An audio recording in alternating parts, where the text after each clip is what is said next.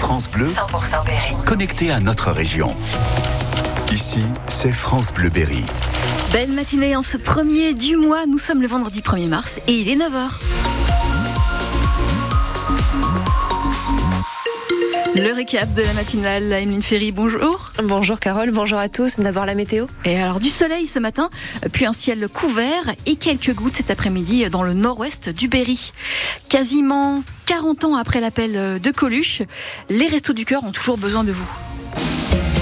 Aujourd'hui encore, on n'a pas le droit ni d'avoir faim, ni d'avoir froid. Plus de 7000 berrichons sont bénéficiaires de l'association et comptent sur votre solidarité. Il y a le concert des Enfoirés ce soir, diffusé sur France Bleu. Et puis, il y a la grande collecte qui démarre pour trois jours. Les bénévoles vous attendent dans les magasins. Tous les dons sont importants.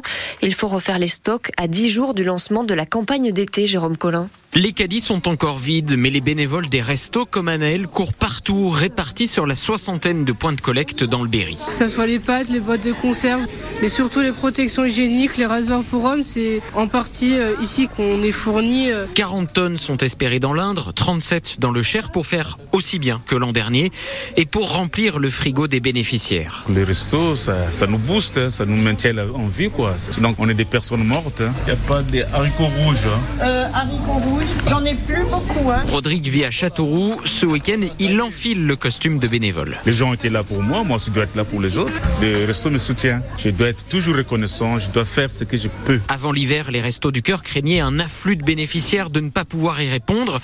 Il y en a eu finalement 30% de moins dans le Cher. Une baisse aussi constatée dans l'Indre, dit Christian Valin, le président départemental de l'association caritative. Peut-être que 200, 300 personnes de moins, c'est pas, c'est pas colossal. Mais les gens se auto-censuraient, je vous dis. Donc pour nous, été, c'était une surprise. Ça a permis d'éteindre euh, le feu, mais on n'a pas éteint la cause de l'incendie. La misère est toujours là. Il y a toujours des gens qui sont en grande difficulté. Autre problème cette année, il n'y a pas assez de bénévoles. La collecte ne pourra donc pas se faire jusqu'à dimanche dans certains magasins berrichons. Et à la fin de ce journal, dans quelques minutes, émission spéciale Resto du Cœur sur France Bleu, radio partenaire de l'association. Ce qui se passe est indéfendable et injustifiable. L'indignation du ministre français des Affaires étrangères après cette scène de chaos dans le nord de la bande de Gaza, la mort d'une centaine de personnes lors d'une distribution alimentaire d'après le Hamas. La bousculade a été provoquée par des tirs de soldats, de soldats israéliens. La France et l'ONU réclament une enquête indépendante pour identifier les responsabilités. L'alcool beaucoup trop présent dans les habitudes des automobilistes et on en a encore eu un exemple mercredi soir. Un conducteur qui a provoqué un accident à Trouy dans l'agglo de Bourges.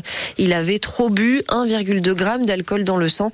Il a percuté une autre voiture. L'accident a fait un blessé léger. 47 000 nouveaux cas chaque année en France. Le cancer colorectal tue plusieurs milliers de personnes et pourtant il existe un dépistage très simple qu'on peut faire à la maison pour les hommes et les femmes entre 50 et 74 ans.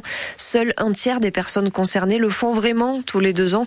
Alors à l'occasion de Mars Bleu, le mois de sensibilisation contre cette maladie, il va y avoir plusieurs événements sur le sujet dans l'Indre dans les prochaines semaines, prochaines semaines avec le passage du col au Tour 36. Le prix du paquet de cigarettes augmente, c'est l'un des changements du 1er mars, compté entre 10 centimes et 1 euro de plus en fonction de la marque. Mais ce n'est pas la seule nouveauté dans les bureaux de tabac. Face à la concurrence des cigarettes de contrebande, les professionnels n'ont pas d'autre choix que de se diversifier. Ils bénéficient depuis 2018 d'un fonds de transformation, une aide pour se réinventer. Corinne Gillet, patronne du Balto à Saint-Florent-sur-Cher, a touché 4500 euros et en a profité pour refaire la façade et l'intérieur de la boutique. La personne qui n'a qu'un tabac sec comme moi, donc je n'ai pas de bar, hein, j'ai tabac, presse, jeu. Si vous n'apportez pas quelque chose en plus sur le fonds de commerce d'un buraliste, c'est très compliqué. À moins d'être dans un petit village avec euh, un monopole, avoir une clientèle, on va dire, assez âgée, qui va pas se servir sur le marché parallèle. On est obligé de se diversifier pour essayer de récupérer de la marge que l'on perd sur le tabac. Dans le Cher comme dans l'Indre, de toute façon, on a des nœuds routiers qui font que le tabac avec le marché parallèle arrive en grosse quantité. Quand vous vendez 10 paquets de feuilles, 10 paquets de filtres et pas de tabac. Vous savez très bien qui fume avec du tabac de marché parallèle et qui euh, joue le jeu. C'est même plus une histoire de génération, c'est tout âge. Il faut se diversifier. Message porté par le président des buralistes de France hier en visite dans le Cher pour rassurer les 158 professionnels du département. Un mot de foot et la fin de l'aventure du Puy-en-Velay en Coupe de France. L'épopée s'arrête en quart de finale pour le Petit Poussé, dernier club amateur en compétition, éliminé par le Stade Hier soir 3 buts à 1. Les Bretons rejoignent l'Olympique lyonnais et Valenciennes déjà qualifiés pour les demi.